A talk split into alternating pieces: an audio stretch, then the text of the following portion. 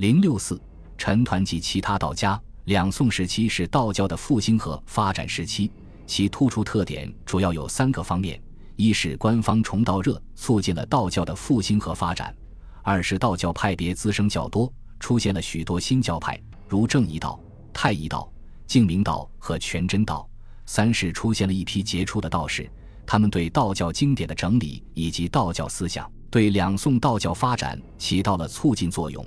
同样在道教史上占有极重要的地位。两宋道士有思想者不过数人而已，而对宋代思想文化的发展有重大贡献的，应首推陈抟。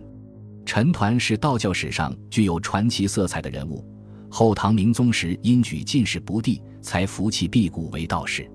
宋初曾屡受太祖、太宗的召见，太宗当上皇帝，据说与他有很大关系。所以太宗赐其号为西夷先生。陈抟尤长于易学，《宋史隐逸传》说：“抟好易，手不释卷，常自号扶摇子，著《指玄篇》八十一章，言导养及还丹之事。”陈抟虽著述甚丰，但多亡佚。能够推演他的相术观念的是《易龙图》及其序。蒙文通先生言：“关于西夷。”鸿蒙受诏筹对之际，正其宗风所在，是临灵肃备之术，非能知而不言，待有不屑为者，则以宴上来随唐之旧辙，而极深言己于图书相术，此又新旧倒流之一大现也。吕东来编《宋文鉴》，于西以取《龙图序》一篇，此正宋之道家。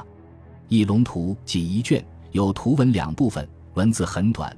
据宋元道士雷思齐云：“陈抟图南史创意，推明相术，自谓因玩所孔子三辰九卦之意，得其原旨，心有书数，特称龙图。离合变通，图于二十，是全用大传天一，第二至天五，第十、五十有五之数，杂以纳甲，贯穿义理。陈抟长于义，并通过相术来表现其思想。”而其相术观念是建立在天地未合之数和天地已合之位的区分上的，在他看来，天地未合之数是根本的，天地已合之位是变形而来的。陈抟的相术观念对宋代理学家影响很大，这就牵涉到宋代理学史的一桩公案。据说，北宋理学开山鼻祖周敦颐的《太极图说》，就是来源于陈抟的《无极图》。如果说周敦颐完全师承陈抟，似不完全可信；但说周氏思想来源于陈抟的思想，则或许有很大可能。此外，北宋理学家邵雍的相术之学是传陈抟先天之学得以发挥，则是事实。陈抟开北宋相数学之风，对北宋理学及相数学有重大影响。同时，陈抟还是首倡三教合流的第一人。他的观空思想就明显有佛教哲学思想的烙印，出于佛而入于道。他说：“与穷空之无空，莫若神之于会，似太空之息也。”于是有五空焉，五空即完空、性空、法空、真空、不空。只有通过这五空，才能达到神仙境界。一神变千神行矣，一气化九气合矣。故动者静为基。有者无为本，司亢龙回首之高真者也。他对佛教极为推崇，认为佛教可以引人入于不可言喻而只能感成的神仙境界。但他又肯定儒家的独慎思想，认为一念之善，则天地神奇、祥风和气皆在于此；一念之恶，则妖星厉鬼、凶荒杂差皆在于此。是以君子独其慎。他的三教合流思想对理学的兴起时有开启作用，这说明三教合流、互为渗透，不只是宋儒革新儒学的需要才被迫提出，而是三教具有的共同愿望。继陈抟之后，在道藏文献整理方面有名的道士要算张君房。君房真宗景德中三举进士及第，官至集贤孝礼、大中祥符中，自御史台谪观宁海。张君房一生著述甚丰，如《云集七千》《成义记》《历情集》等书。真宗崇道，令其编纂道家经典。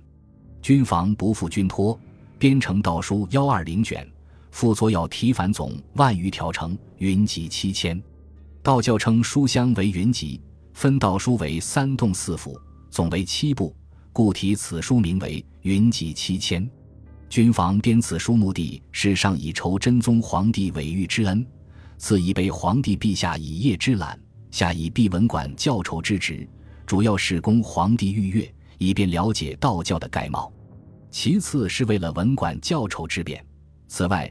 也是为了使道教这一传统的宗教得以发扬光大，所以《四库全书总目提要》说：“此书类例记名，指规略备，纲条苛格，无不兼该。道藏精华，亦大略具于事矣。”但这部虽为道藏的文献，却看不出某一道士的思想体系来，只是一本供参考所用的书。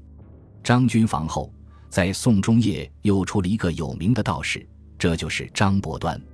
张伯端是北宋天台人，少好学，自谓仆右亲善道，涉猎三教经书，以至刑法书算、医卜战阵、天文地理、吉凶死生之术，弥不留心详究。张伯端的主要思想及代表作主要为《悟真篇》。道教发展到宋代，福禄派成为主流，但金丹道教继之而兴。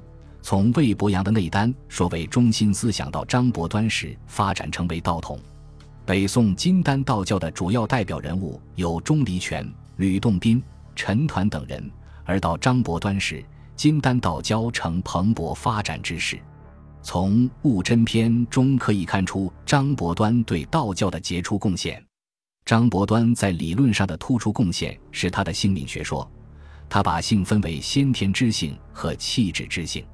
他说：“遇神者，气禀之性也；元神乃先天之性也。形而后有气质之性，善反之，则天地之性存焉。自为气质之性所蔽之后，如云掩月。气质之性虽定，先天之性则无有。然原性微而志性张，如君臣之不明而小人用事以度国也。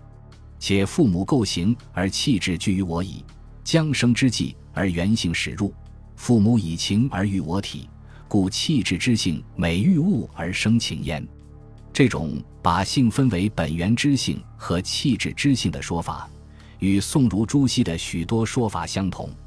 张伯端早于朱熹，可见张伯端关于性的理论说法给朱熹以很多启示。只不过理学家不言炼丹说，而道教徒却极关注内丹的修炼。张伯端还有性命双修之说，他认为老子的修养方法重命不重性，而佛教徒重性不重命，儒家才极真乎性命之奥。他主张儒释道三教为一，认为教乃分三，道则归一，但在具体方法步骤上则主张先命后性。他说：“虚心实腹一举身，只为虚心要实心，不若练谦先实腹。”且教授取满唐今，虚心即性功，实腹指命功。古人以精气神丧失殆尽为不实心，因此炼丹时要先实腹，以补以亏损之精气神，然后循序渐进，再行无为之道。张伯端关于性命的注解，给日后的理学家以许多暗示，在修养方法上亦有互为关联之处。张伯端提倡三教归一。此后成为宋代道家各派的一个共同趋势，即道家思想中糅合佛教和儒家的学说。两宋之际的曾造是这样，南宋宁宗时的白玉禅也是这样，南宋末年的余衍更是如此。在其《意外别传》中，以邵雍的《先天图》发挥道图内丹的宗旨，公开宣称先天图是丹家之说。他所著的《周易参同气发挥》。更是采纳朱熹的学说，有时也采纳张载的说法，所以余衍是道教和理学家之间的一个桥梁。宋代道教无论在思想上或规模上，都是道教史上最发达的时代，其思想体系有许多和理学家相通的地方，他们互相影响，互为推动。理学家表面上讳言佛道，而道教却是大张旗鼓圆儒入道。提出三教归一的主张。如果单从思想史上讲，道家的学说给理学家以很大启发，丰富了理学家唯心主义的思想体系。因此，在宋代文化史上，圆儒入道、佛道合流是历史发展的一个大趋势。本集播放完毕，感谢您的收听，喜欢请订阅加关注，主页有更多精彩内容。